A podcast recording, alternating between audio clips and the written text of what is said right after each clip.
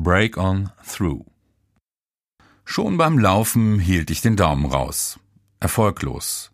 Die Sonne brannte, was das Zeug hielt. Ich geriet ins Schwitzen, musste kurz stoppen, um die Jacke auszuziehen. Ein Stück Pappe wäre jetzt hilfreich gewesen. Mein Gott, Pipi, Kaka, Durst, sind wir bald da? Ich schob all diesen Negativkram beiseite. Eigentlich, eigentlich hätte ich eine desaströse Französischklausur zu schreiben gehabt und höchstwahrscheinlich musste ich die Quälerei nicht mal nachholen. Zwei Tage vor den großen Ferien. Stattdessen war ich kurzerhand nach Köln getrampt, schnupperte lässige Großstadtluft und hatte im Musikhimmel bei Saturn ein paar dringend benötigte Vinyle geschossen. Und dann ging es auch so, ohne Pappschild. Ein Ford Granada hielt, zitronengelb. Ich jumpte rein und vergaß wieder zu fragen, wohin genau er unterwegs war. Wow, dachte ich. So bequem hatte ich bislang noch nie im Auto gesessen. Platz ohne Ende. Dafür endete die Fahrt schon kurz hinter Köln. An einem winzigen Parkplatz namens Weiler wurde ich aus dem rollenden Sessel verstoßen. Immerhin Parkplatz, hatte ich gedacht, als mir der Granada-Hecht meine kommenden Möglichkeiten anpries, aber so mini hatte ich mir das Teil nicht vorgestellt. Automäßig tote Hose. Verdammtes Parkplätzchen, fluchte ich. Ja, so sah es aus. Ein weiterer Tremper lungerte auch schon dort rum. Wuppertal prangte auf seiner Pappe. Klar, begrüßten wir uns. Mir wurde Tabak angeboten, den ich ablehnte. Er drehte sich eine, interessierte sich für meine Plattentüten und grinste, als er Jim zu Gesicht bekam. Langhaarige unter sich. Auch die restliche Auswahl fand er gut, nur extra breit sagte ihm gar nichts. Wie lange stehst denn schon hier? Skeptisch sah ich in die Runde. Och, noch kein Grund zur Sorge. Erst eine halbe Stunde. Aber es halten nur wenige Autos und irgendwie fast alles komische Typen, schob er noch hinterher. Wo läufst du hin? fragte ich in überflüssiger Weise, als er zu einem frisch ankommenden Auto rübertigerte. Ich geh mal fragen, rief er mir über die Schulter zu. Und wo musst du hin? Nach Viersen. Natürlich hatte er den Vortritt, aber nett wie er war, wollte er für mich mitfragen. Der Wagen war langsam an uns vorbeigerollt bis zum nahen Ende des Rastplatzes. Ein paar Meter weiter war schon wieder Autobahn. Ungeduldig wartete ich darauf, dass er hielt, damit meine Tremper-Bekanntschaft den Fahrer ansprechen konnte. Der Versuch scheiterte. Brüsk wedelte der Fahrer mit der rechten aller Verzieh dich, ungewaschener Hippie, schon beim Aussteigen. Der Blödmann schloss seine dämliche, grottenhässliche Karre gründlich ab, um direkt daneben gegen ein Gebüsch zu strullen. Okay, es gab tatsächlich nicht mal einen Pott auf diesem gottserbärmlichen Autobahnloch. Dann hatte er fertig, zog theatralisch seinen Reißverschluss hoch und warf uns einen giftigen Blick zu. Mit seinen ungewaschenen Flossen schloss er die Türe wieder auf und verschwand mit quietschenden Reifen. Grinsend schlenderte mein Tremperkollege auf mich zu. Na, das meinte ich mit komisch. Dämliche Spießer. In Serie bisher. Ich bin übrigens Andreas. Hi. Hi. Ralf, antwortete ich lahm. Gerade wollte Andreas das Gespräch erneut ankurbeln, als fast schon ein Ansturm auf den Parkplatz einsetzte. Mehrere Pkw und sogar ein Transporter bogen auf unseren bisherigen Arsch der Welt ein. Wir teilten uns auf, um alle Chancen schnell abzuchecken, aber es waren durchweg Nieten. In der Mitte des Rastplatzes trafen wir uns wieder. Satz mit X war wohl nix, frotzelte Andreas immer noch grinsend. Jau, antwortete ich brummig. Dann, Mist, jetzt muss ich auch noch pinkeln. Zumindest stellte ich mich dazu hinter ein blickdichtes Gebüsch. Kaum war ich erleichtert, stürmte Andreas um den Busch herum.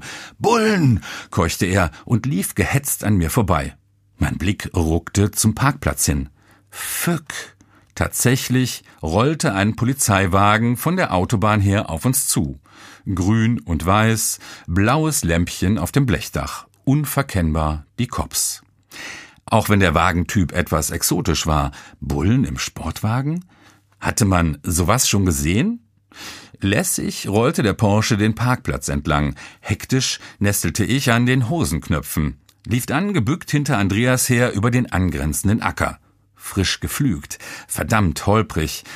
Aber auch auf einem ideal gekürzten Golfrasen hätten wir keine Chance gehabt, das rettende Wäldchen in etwa 50 Metern Entfernung zu erreichen.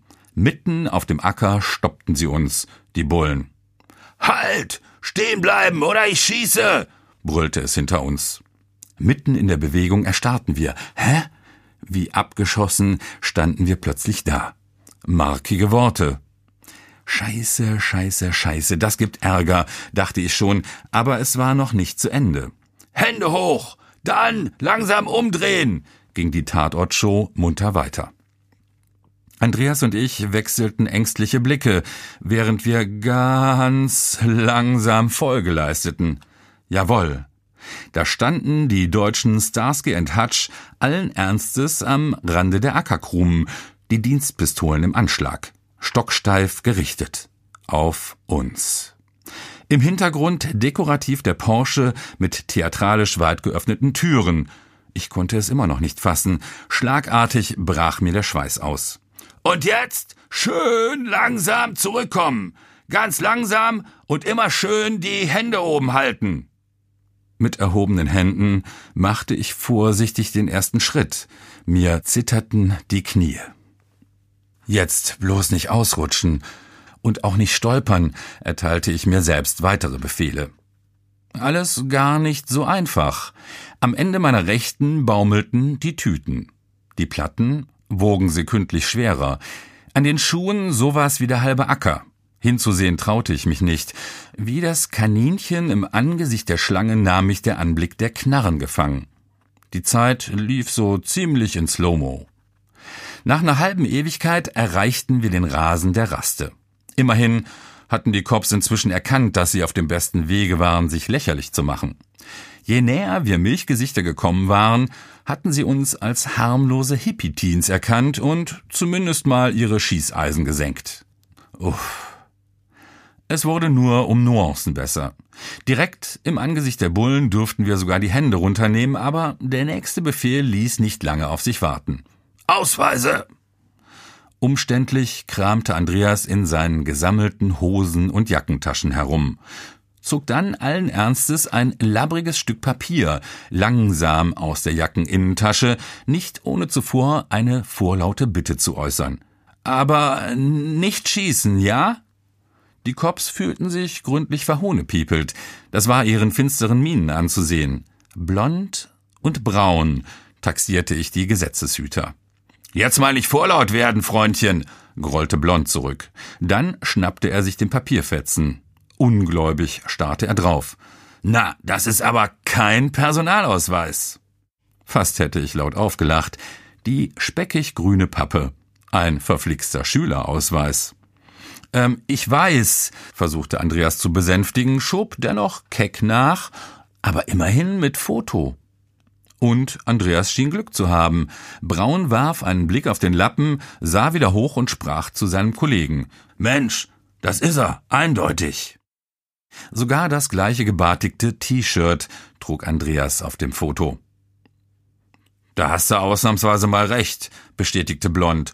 Und der Junge ist tatsächlich 18. Ja, sicher, bekam Andreas nun deutlich Oberwasser. Hat das jemand bestritten?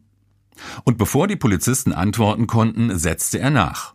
Und überhaupt, haben wir auch nur das Geringste falsch gemacht? Ich bekam es mit der Angst zu tun. Schon für weniger freches Auftreten hatten Cops Freunde von mir eingesackt oder Grenzer sämtliche Flicken ihrer Jeans stundenlang abgetastet. Aber die Aussicht auf ein lumpiges Krümelchen Hasch oder ähnliche Lappalien waren sichtlich unter der Würde der Highway Patrol im Porsche. Dicke Fische waren wir bestimmt nicht. Und so ließen die beiden von Andreas ab, schickten ihn einfach so weg, um sich sichtlich unmotiviert meiner Person zuzuwenden. Auf jeden Fall hatte ich die weit schlechteren Karten. Mit Perso konnte ich nicht dienen, den hatte ich gar nicht dabei, Dazu war ich gerade mal 16 und damit natürlich geliefert bei derartigen Kontrollen. Für den Fall einer Razzia des Viersener Jugendamtes in einer meiner Lieblingskneipen, ja, das gab es des Öfteren damals, trug ich den Perso von Jakob bei mir. Der schuldete mir damals ordentlich Geld und hatte mich im Gegenzug mit seinem Ausweis ruhig gestellt. Er war bereits volljährig, aber so schlau war ich schon, dass ich diesen Rettungsweg besser nicht bestreiten würde. Betreten senkte ich den Blick. Meine Camel Boots waren zu amtlichen Matschklumpen mutiert. Das würde ich auf jeden Fall wieder hinbiegen müssen, bevor ich mich zu Hause sehen lassen konnte. Und bald würde ich auch endlich Richtung nach Hause loskommen müssen, um nicht mit bohrenden Fragen konfrontiert zu werden. Und was ist mit dir? Auch deinen Ausweis wollen wir sehen, drängelte Blond. Ich äh, zwang mich, ihn anzuschauen. Ich äh, hab auch nur den Schülerausweis dabei, ansonsten noch meinen Büchereiausweis und die Monatskarte. Na dann, worauf wartest du noch? wollte Braun wissen. Resigniert zog ich mein selbstgenähtes Lederportemonnaie aus der rechten vorderen Hosentasche, klappte es auf und zog den Schülerausweis an die Sonne. Blond war schneller, schnappte sich das Teil und verkündete mein Problem. Aha. Ralf Ilkner, geboren am 22.01.66. Braun fixierte mich. Sieh mal einer an. Noch keine 18 und Mutterseelen allein auf nem Autobahnrastplatz, gut 50 Kilometer von zu Hause. Und was machst du hier, wenn ich fragen darf? übernahm Blond. Ich äh, war in Köln, antwortete ich vage. Das seh ich, schnauzte Blond und wies auf die Tüten hin. Lass mich raten, der Junge ist geflogen, meldete sich Braun erneut. Würde mal sagen, getrempt. Du weißt schon, dass das für Minderjährige verboten ist, präzisierte Blond. Ralf ist äh, mit mir zusammen getrempt, meldete sich Andreas aus dem Off. Blond und Braun drehten sich überrascht um. Was willst du denn noch hier? Los, mach dich vom Acker, bevor wir uns das anders überlegen, giftete Blond. Andreas zwinkerte mir zwar ein Äugsken, folgte der Aufforderung aber, und weiter ging es mit mir. Da werden sich deine Eltern aber freuen. Die rufen wir jetzt nämlich gleich von der Wache aus an. Blond grinste mich überlegen an. Dann, als er bei mir nicht die gewünschte Reaktion erntete, wich sein Grinsen einer fragenden Mimik. Jetzt zahlte es sich endlich einmal aus. Lange hatte ich darunter gelitten, kam mir oft vor wie ein Wicht. Kein Scherz. Wir Ilkners hatten ja tatsächlich immer noch kein Telefon 1982. Tut mir leid, aber meine Eltern haben kein Telefon. Ich versuchte dabei nicht allzu glücklich zu wirken. Glaub ich jetzt nicht. Braun wirkte irritiert. Doch, das stimmt. Aber eine Adresse habt ihr schon, ironisierte Blond. Klar, äh, Schanzweg 13 in Viersen. Allmählich wurde ich den Bullen lästig. Das war eindeutig zu weit, um mal eben lässig vorbeizufahren. Nur um mir zu zeigen, was eine Hake ist. Und es schien auch auf den Feierabend zuzugehen. Einen Moment dachten sie wohl angestrengt nach, was zu tun sei. Stehen lassen konnten sie mich ja nun schlecht, nachdem sie eben erst darauf bestanden hatten, dass Minderjährige nicht zu trampen hätten. Resigniert wies blond braun auf meine Schuhe hin. Ach ja, da war ja noch was. Dicker Dreck an beiden Boots. Mach mal die Treter sauber, Junge. So kannst du nicht in den Wagen steigen, verlangte Braun. Also versuchte ich den Acker im Gras abzustreifen. Es gelang nur mäßig. Ich ging zum Bordstein rüber und zog die Schuhe mehrmals über die Kante. Der allergröbste Dreck ging ab, aber es sah immer noch lecker aus. Also setzte ich mich an einen der maroden Picknicktische, nahm die Boots in die Hand und schlug sie mit Wucht gegen die Betonsockel des Tisches. Zunehmend genervt und immer ungeduldiger beobachteten Blond und Braun mein Treiben. Dann schließlich hatte Braun ein Einsehen. Lass gut sein, Junge. Gleich geht schon die Sonne unter. Zieh dir die Treter wieder an und dann steig in den Wagen. Aber schön vorsichtig, schob Blond nach. Penibel legten sie den Fußraum auf der Beifahrerseite mit einer zerknitterten Express aus. Und dann quetschte sich Braun tatsächlich auf die raumarme Rückbank. Ihr heiliger Porsche sollte schließlich nicht versiffen. Betont vorsichtig stieg ich als Beifahrer ein. Wow, Hauptgewinn. Ein kostenloser Ritt im Bullen Porsche. Und der Tag war noch nicht zu Ende. Leider drehte Blond sein Geschoss nur ganz kurz einmal auf. Was sein musste, musste wohl sein. Aber schon nach wenigen Kilometern bei Neuss-Nievenheim fuhr er ab zur Autobahnwache. Kurzer Stopp. Dann brachten mich Starsky und Hutch nach Neuss zum Busbahnhof und wiesen einen Fernbusfahrer an, mich mitzunehmen. Kostenlos. Trampen sollte ich ja nicht mehr. Fast hätte ich den beiden noch nachgewunken.